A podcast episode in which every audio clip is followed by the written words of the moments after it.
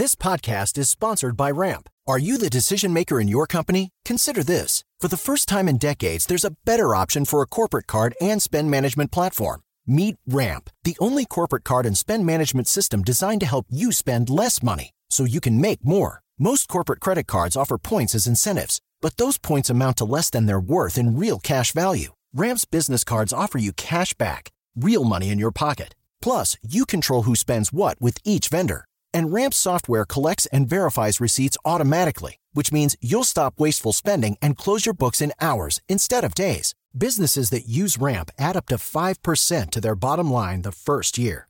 If you're a decision maker, adding Ramp could be one of the best decisions you've ever made. And now get $250 when you join Ramp for free. Just go to ramp.com slash easy. Ramp.com slash easy. R-A-M-P.com slash easy. Cards issued by Sutton Bank and Celtic Bank members of DIC terms and conditions apply. Lunes 7 de marzo, yo soy Alejandro Villalbazo y esta es la información que sirve.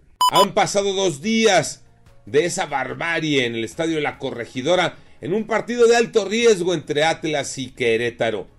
Dos días y seguimos en la misma, sin conocer exactamente qué fue lo que pasó, el por qué el pleito en las tribunas, en los túneles, en los pasillos, en las explanadas de ese estadio. No hay un solo detenido.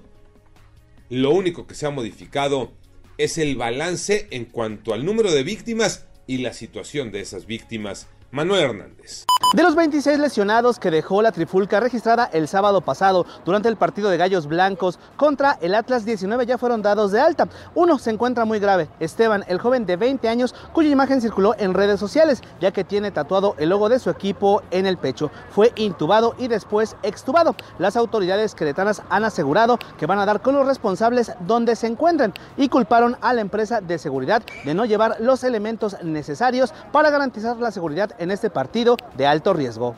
Se empiezan a tomar medidas que las porras ya no podrán entrar a los estadios cuando vayan de visita. Tocayo Cervantes. Así es, Tocayo. Lamentable, triste, todos los hechos ocurridos este fin de semana en el estadio Corregidora, el enfrentamiento entre las barras de Querétaro y del Atlas. De entrada, John de Luisa, el presidente de la Federación Mexicana de Fútbol, aseguró que esto jamás se volverá a presentar en los estadios de todo México. Mientras que este martes habrá una reunión extraordinaria entre los dueños del fútbol mexicano, de los diferentes equipos, donde el tema principal sobre la mesa es la desafiliación del Club Querétaro y la relación de los equipos con sus diferentes grupos de animación. COVID-19 los números, Iñaki Manero. Muchas gracias Alex. En las cifras oficiales así iniciamos la semana. 35 muertos más en 24 horas. El número total de lamentables fallecimientos llegó a 319.859 casos. Además hubo 1.905 nuevos contagios y con esto México alcanza 5.564.985 personas contagiadas. A partir de hoy, por cierto, y durante 15 días, México prácticamente se pinta de verde. 31 estados están en semáforo verde y solamente el estado de Querétaro permanece en amarillo. A seguirse cuidando, no importa, y a vacunarse. Yo soy Alejandro Villalbazo, nos escuchamos como todos los días de 6 a 10 de la mañana, 88.9 y en digital a través de iHeartRadio. Pásenla bien, muy bien, donde quiera que estén.